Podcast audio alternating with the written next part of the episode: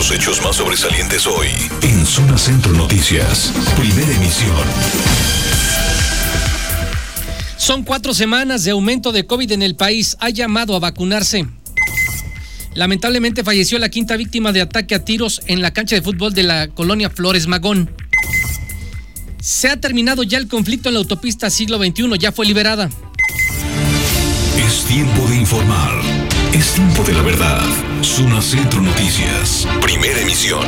El poder de la información. Giovanni Barrios, en vivo. Hola, ¿qué tal? ¿Cómo le va? Muy buenas tardes. Bienvenidos a Zona Centro Noticias, la primera emisión de este martes 13 de julio del año 2021. Hay cosas importantes que compartir con usted. Quédese con nosotros los siguientes minutos para mantenerlo informado de todo lo ocurrido en el Estado, por supuesto, en el país, porque hoy nuevamente el subsecretario de Salud, Hugo López Gatel, salió a los medios de comunicación muy temprano. Es martes de su salud. Había eh, pues expectativa para saber cómo va el tema de la pandemia. No ha mejorado absolutamente nada.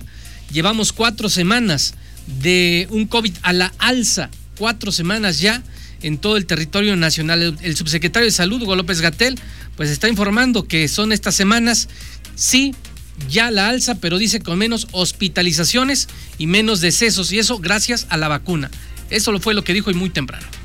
Las eh, hospitalizaciones, que es la segunda gráfica, y hasta abajo las defunciones, tienen una separación muy notoria, muy importante, con una reducción superior al 75%.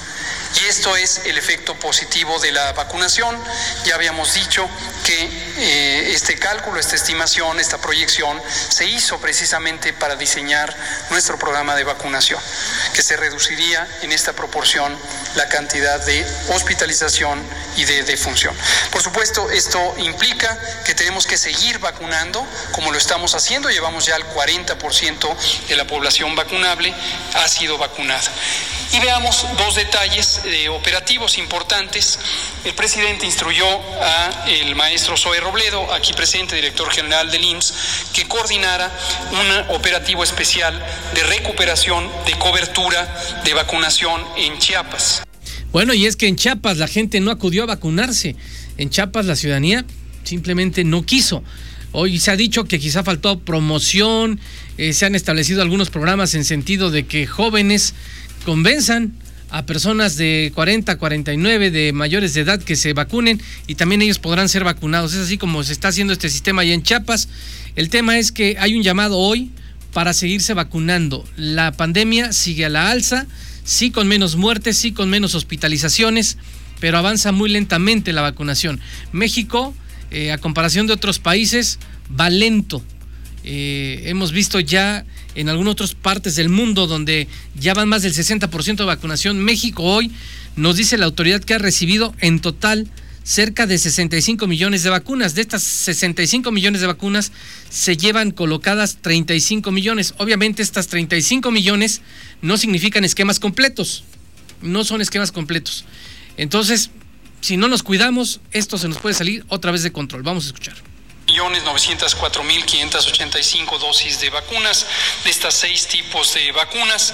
Con esto hemos ya vacunado a más de 35 millones de personas en México, 61% son esquemas completos.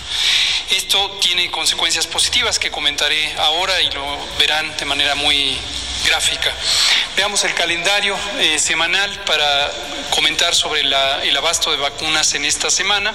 La semana pasada, el martes, habíamos dicho que íbamos a tener un millón doscientas mil vacunas, pero afortunadamente tuvimos más y terminamos con más de seis millones cuatrocientas mil la semana pasada. Esas mismas vacunas son las que esta semana se están eh, poniendo en los distintos sitios en todo el país. Esta semana recibiremos tres millones setecientos ochenta y seis mil ciento noventa. Hoy se recibe un embarque de la vacuna Pfizer, 296 mil dosis de vacuna. Como ya habíamos comentado, la semana previa, esta y aún la siguiente, tendremos un escaso abastecimiento de la vacuna Pfizer, pero afortunadamente se, se restituirá lo faltante en la semana posterior cuando se normalice la producción y distribución de esta vacuna.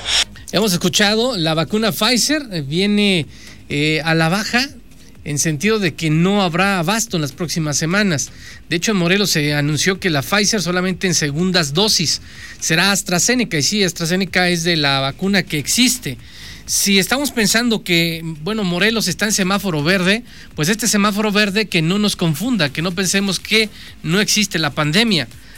Tan no nos debe de confundir que ayer por la tarde las autoridades de la Secretaría de Salud han confirmado que Morelos también comenzó ya con un aumento de casos de COVID. Ya comenzó un aumento de casos de COVID. Lo veíamos en las cifras, en los casos activos. El fin de semana rebasamos los 200 casos activos. Cuando anteriormente, cuando estábamos en semáforo verde, que empezábamos el semáforo verde, eran 70, 71, 72 casos. Hoy los rebasamos. Ayer fueron 197, pero el fin de semana eran más de 200 casos activos. Las personas que enferman y en los próximos 15 días puedes transmitir la, la enfermedad. Entonces, no debemos descuidarnos. Son 35.450 casos ya confirmados en Morelos en lo que va de la pandemia y muy lamentablemente también se confirman 3.787 defunciones. Vamos a escuchar. Veamos ahora cómo está esta gráfica en nuestro estado.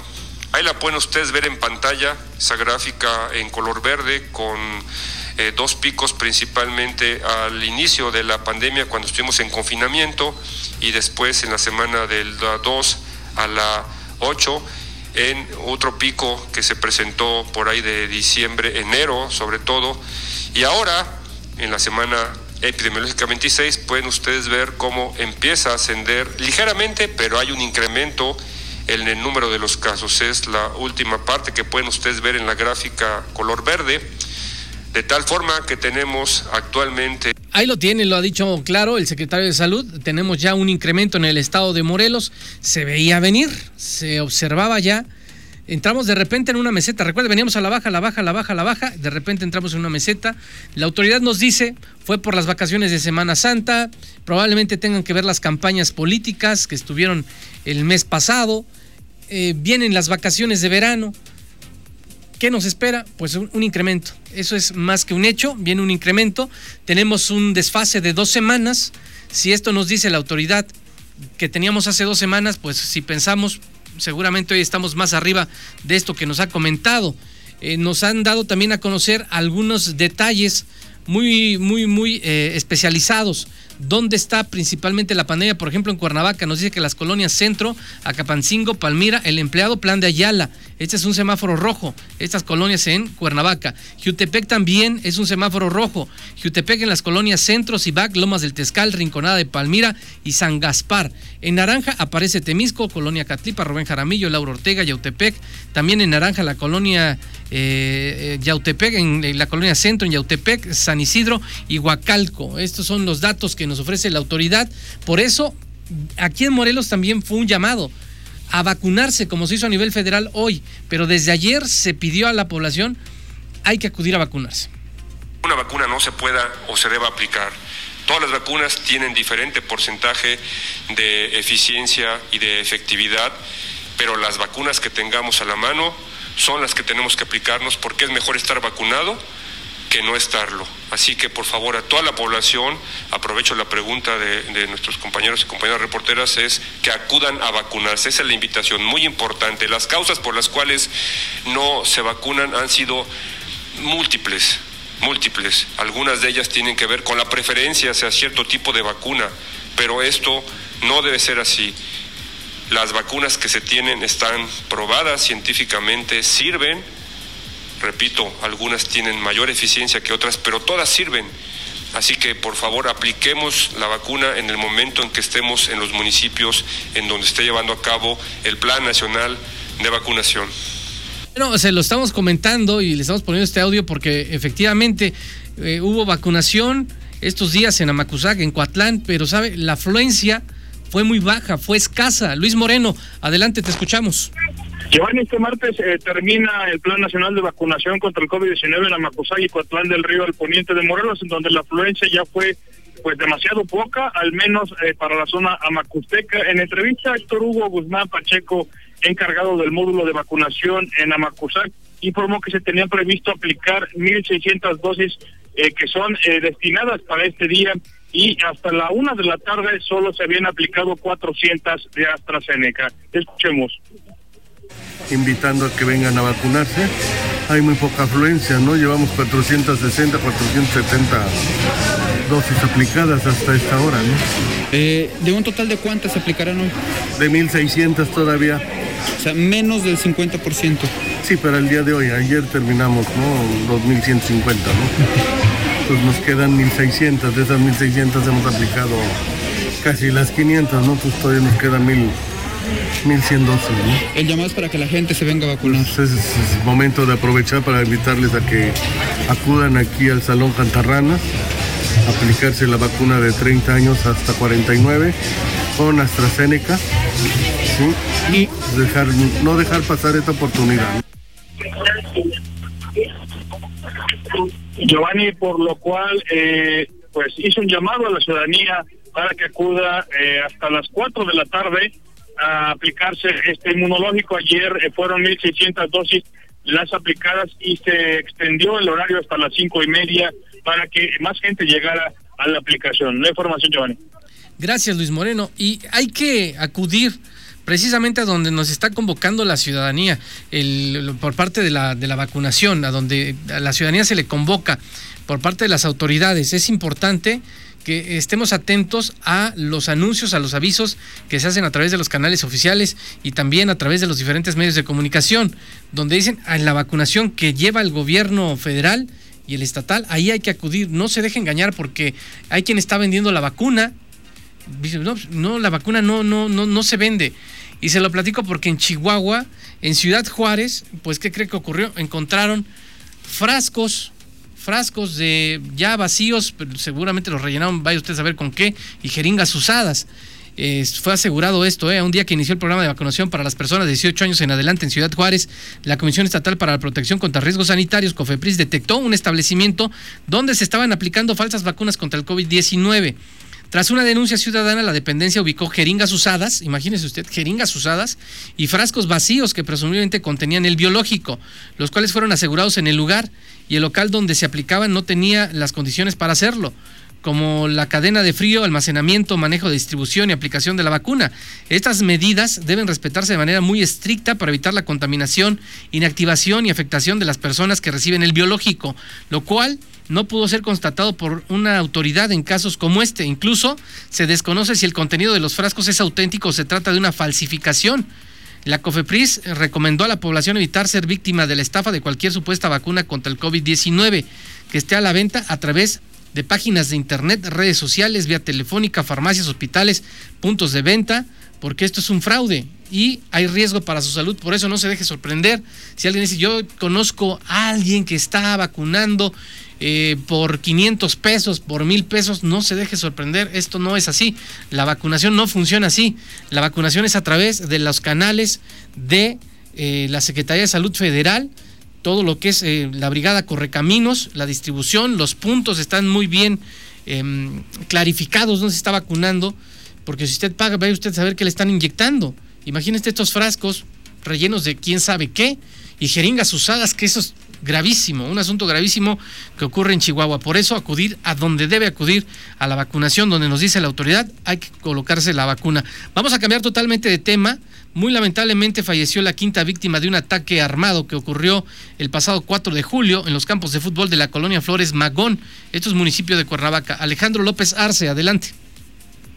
Muy buenas tardes, Giovanni. Después de ocho días de estar internado en el hospital donde falleció, a consecuencia de las heridas por arma de fuego que recibió durante un ataque armado el domingo 4 de julio en la colonia Flores Magón del municipio de Cuernavaca. Al respecto, pues durante la noche del domingo, la calle Nuevo León, arribaron varios sujetos a bordo de una camioneta y tres motocicletas.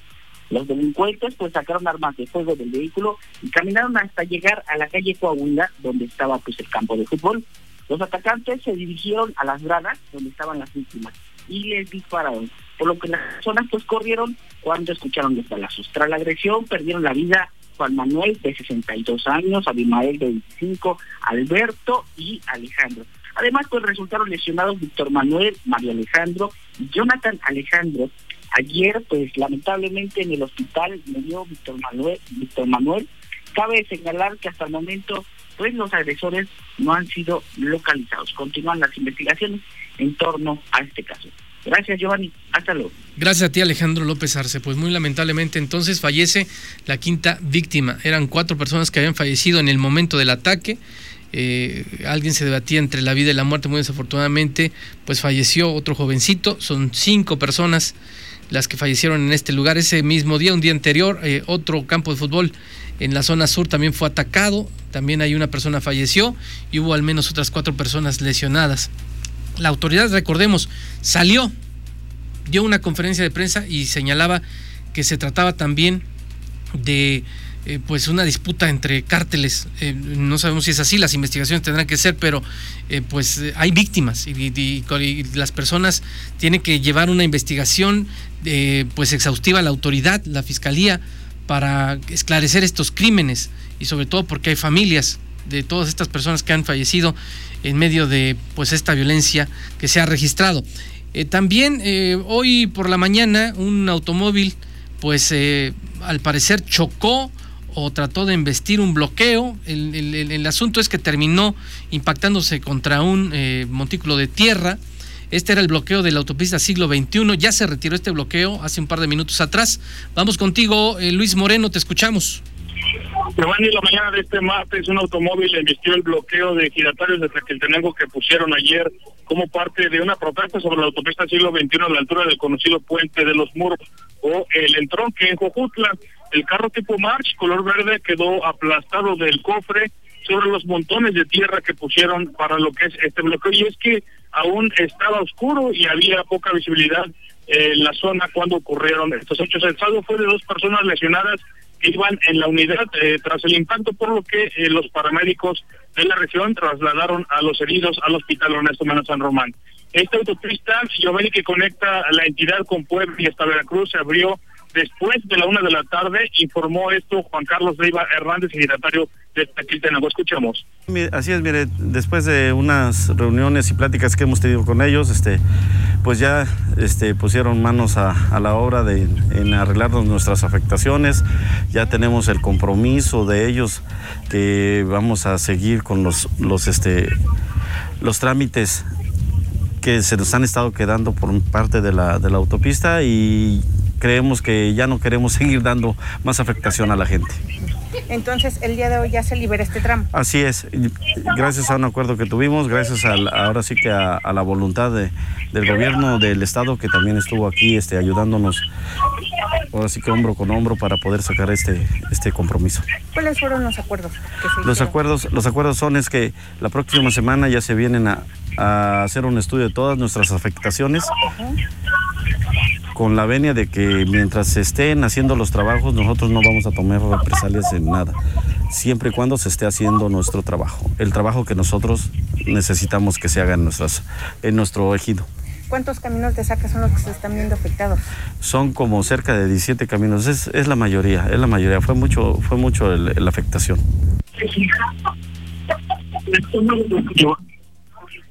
Giovanni trascendió eh, esto eh, que pues hoy eh, una comisión de giratarios se reunió con autoridades del gobierno del estado para encontrar solución a sus peticiones del pago de sus predios, como ya hemos escuchado, entre otras demandas. La información, Giovanni. Gracias, Luis Moreno, y por eso se retiró el bloqueo. Voy a la pausa, es breve, no se vaya. Dos de la tarde con 42 minutos, gracias por continuar con nosotros. le comento que el día 16 de julio y hasta el 29 de agosto llegará la Brigada Nacional de Búsqueda de Personas Desaparecidas. Van a implementar secciones de búsqueda de campo, identificación forense, búsqueda en vida. No descartan la posibilidad también de encontrar a sus seres queridos sin vida. Eh, van a estar participando escuelas, en iglesias, para la localización de cerca de 89 mil personas en todo el país. Morelos pues forma parte de estas búsquedas que se hacen en todo el territorio nacional. Adelante Ana Lilia Mata. Giovanni, buenas tardes, buenas tardes al auditorio. Efectivamente, del 16 al 29 de agosto se llevará a cabo la Brigada Nacional de Búsqueda de Personas Desaparecidas en Morelos. Eh, colectivos de familiares presentaron justamente esta brigada que eh, pues en la que participará el gobierno del estado, también estarán participando instituciones como la Iglesia Católica, en escuelas también, y esto para que aquellos familiares que estén buscando a eh, sus personas desaparecidas puedan eh, pues quedarse, resguardarse en esta búsqueda dentro de las acciones que se van a implementar de acuerdo con lo que se informó este día en rueda de prensa ante la ofrenda de víctimas del eh, delito afuera del Palacio de Gobierno son la búsqueda en campo, también la identificación forense, allí participará la Fiscalía General del Estado, la búsqueda en vida, también trabajo, eh, te decía, en escuelas y la, el trabajo en las iglesias, la interlocución y sensibilización con los funcionarios públicos. Son más de 89 mil personas desaparecidas, eh, Giovanni,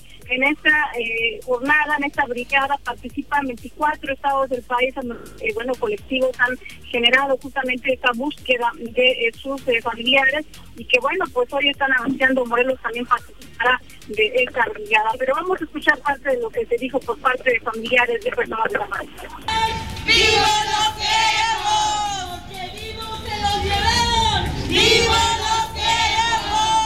¡Que vivas se las llevaron! ¡Viva las queremos! ¡Que vivas se las llevaron!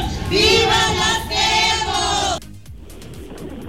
Bueno, ahí, es- estamos parte de la consigna que eh, llevaron a cabo fuera del Palacio de Gobierno en esta ofrenda de víctimas, pero eh, te decía, estas personas eh, pues informaban de eh, la desaparición de 89 mil personas y por ello pues eh, la buscan tanto vivos como ya lamentablemente eh, fallecidos. Es una jornada que se ha anunciado hace varias semanas, se lleva a en 24 estados del país y bueno, ahora toca aquí en Morelos a partir, te decía, del 16 de julio y hasta el 29 de agosto. Es la información, eh, Giovanni. Gracias, gracias Ana Lilia, muy buenas tardes.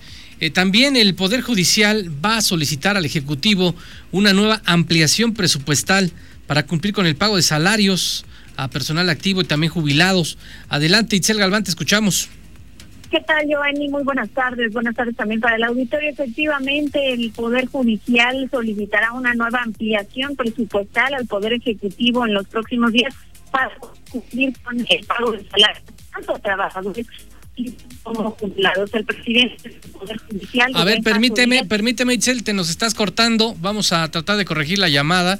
Pero sí, eh, hay un tema, y no solamente es el Tribunal Superior de Justicia quien enfrenta problemas para el pago de salarios, también lo tendrá la Universidad Autónoma del Estado de Morelos, en fin, varias dependencias. Pero a ver, ah, ya recuperamos la llamada con Itzel Galván. Adelante, Itzel, te escuchamos.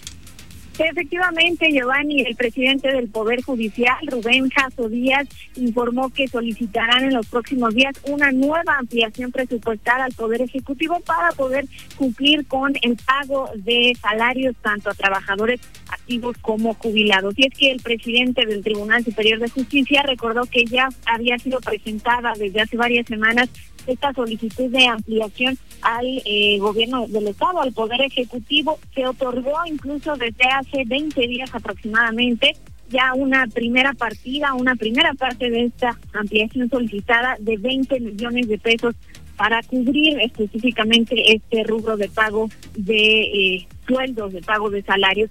Sin embargo, dijo que eh, pues fue eh, pactado que sí se cumplirá con la totalidad de la solicitud del Poder Judicial, recordando que solicitaron eh, cerca de 132 millones de pesos en total, se otorgaron ya estos 20 millones, aún restan 110 millones de pesos para que pueda cubrir todo este 2021 el Poder Judicial con esta obligación a los trabajadores. Escuche. Ya está presentado al Ejecutivo la ampliación, ya nos dieron una primera partida y estamos a días de volver a ir con el Ejecutivo, a la secretaria- con la- en particular con la Secretaria de Hacienda para que nos dé este, una mayor ampliación. Pero está platicado y en el momento en que llegue recurso federal nos van a seguir apoyando. Eh, eh, les comentamos que son 134 millones, ya nos dieron 20, nos faltan 110 para poder terminar el año. ¿Estos 20 cuándo se les entregaron? Ya se nos entregaron hace 20 días aproximadamente. ¿Y estos para qué se requerían? Todo, absolutamente al 100% es para sueldo de activos y jubilados. ¿Y la siguiente ampliación de cuánto se estaría requiriendo? Depende eh, el Ejecutivo cuánto ingreso tenga de recurso federal y de ahí es lo que ellos nos, eh, nos pueden ayudar. Eh, tenemos pensado que para esta ocasión, de acuerdo que disminuye este, el- la cantidad de dinero que tenemos para pagar, que sea como 30 millones de pesos lo que vamos a pedir esta vez. Ahí escuchamos, Giovanni, al presidente del Poder Judicial, Rubén Díaz. Son eh, cerca de 30 millones de pesos los que van a solicitar en esta, en esta eh, nueva partida o nueva ampliación. Y bueno, pues esperando que se pueda cumplir con el total que necesitan de eh, todavía 110 millones de pesos. Hasta aquí mi reporte, Giovanni. Gracias, gracias Itzel. Vamos a ver si es que se tienen los recursos para poderle dar una ampliación al Tribunal Superior de Justicia, situación complicada como se va a complicar en otras en otras instancias. Habitantes de Alpuyeca clausuraron de manera simbólica el Congreso del Estado en protesta porque no se aprobó la creación del de, municipio indígena de Alpuyeca. Recordemos que Alpuyeca se quiere separar de eh, Xochitepec. Desde hace varios meses presentaron este proyecto, pero no se ha aprobado. Adelante, te escuchamos, Ana Lilia Mata. Gracias, y así es. Y bueno, siguen allí en plantón eh, habitantes de esta comunidad de Alpuyecas, en la comunidad, en comunidad indígena, que buscan convertirse en municipio. Recordemos ya hay tres municipios indígenas en el Estado y buscan ser el cuarto, pero bueno, el Congreso del Estado no aprobó ese examen que ya se trabajó desde hace 18 meses y bueno, los habitantes han dado ya una semana al a ver, Ana Lilia, permítame, algo está pasando con las líneas telefónicas, eh, con estas señales, eh, pasó con nuestra compañera Chel Galván y ahorita con nuestra compañera Ana Lilia Mata, pero sí, recordemos que ahorita municipios indígenas eh, aparecen Coatetelco, aparecen Hueyapan, aparece eh, Sosocotla, son los tres únicos que hasta el momento se han aprobado. En eh, Tetelcingo también eh, iba en esas, pero hubo una controversia constitucional, en fin, que Tetelcingo no, pero Alpuyeca sí quería. A ver, ya recuperamos la llamada. Adelante, Ana Lilia, te seguimos escuchando. Gracias, Giovanni. Te decía que, bueno, pues estos inconformes que hoy clausuraron de manera simbólica el Congreso del Estado advierten que si en una semana el gobierno del Estado, el Congreso local, no crea una comisión especial para finalmente, pues, eh, proceder a la creación de este esta comunidad como municipio indígena, bueno, pues se radicalizarán sus acciones. Vamos a escuchar lo que dijeron. Diputados, ¿por qué no han este, dado prioridad a esta situación si ustedes mencionan que ya estaba, o sea, que nada más era la votación? Exactamente, lo que ya está es la iniciativa, ya hicimos una reunión con el INEGI para deslindar los límites, para ver población, para ver los recursos, para ver todos los requisitos que se tendrían que ver. Lo que pasa es que no se ha emitido el dictamen por parte de la Comisión de Gobernación y Gran Jurado, después se quedó sin presidente y eso era lo que decían que eso obstaculizaba. Sin embargo, han sido 18 meses que iba esto, entonces no puede justificarse a los últimos meses su inacción. Entonces no tenemos ninguna contestación por parte de la Comisión de Gobernación, ninguna por escrito. Hemos tenido más de 20 reuniones con diputadas y con diputados y con el gobierno del estado, con el secretario Pablo Ojeda también. Entonces lo único que falta es que se pusieran a trabajar los señores, sin embargo, por razones que no entendemos, simplemente han sido omisos y han estado discriminando a nuestro pueblo. ¿Y en estas reuniones qué les dicen? En las reuniones lo que ellos comentaban era simplemente que ya teníamos todo, que no había problema. Nosotros siempre preguntamos, ¿hay algo que falta? ¿Hay un documento más que hacer? ¿Hay algo más que Bueno, pues es la, la inconformidad de los habitantes de Alpuyeta, Giovanni, por la pertenencia que decía, hasta el momento llega la de, de Poder Legislativo, no se han detenido los trabajos de este Congreso, pero sí, eh, pues está la amenaza de llevar a cabo otro tipo de acciones por parte Gracias, gracias, eh, Ana Lilia. Un tribunal federal revocó un auto de libertad que se le había otorgado al narcotraficante Héctor Luis Palma Salazar, el güero, el güero Palma, por lo que esta madrugada fue reingresado al Centro Federal de Readaptación Social, el número uno, que es el Altiplano Almoloya de Juárez, en el Estado de México. Eh, fue un magistrado, José Luis González, titular del Cuarto Tribunal Unitario de Jalisco, quien resolvió a favor de la Fiscalía General de la República esta impugnación presentada a la libertad que le concedió el juzgado segundo distrito de la misma entidad el pasado 30 de abril. En su resolución, el magistrado consideró que persisten los elementos para procesar a Palma Salazar por el juicio que tenía pendiente por delincuencia organizada por presuntamente sus actividades ilícitas dentro del cártel del Pacífico entre los años 1989 al año 2000. Entonces regresaron al Güero Palma al penal de la Altiplano. Vamos con nuestra compañera Itzel Galván. ¿A usted le gusta el pan?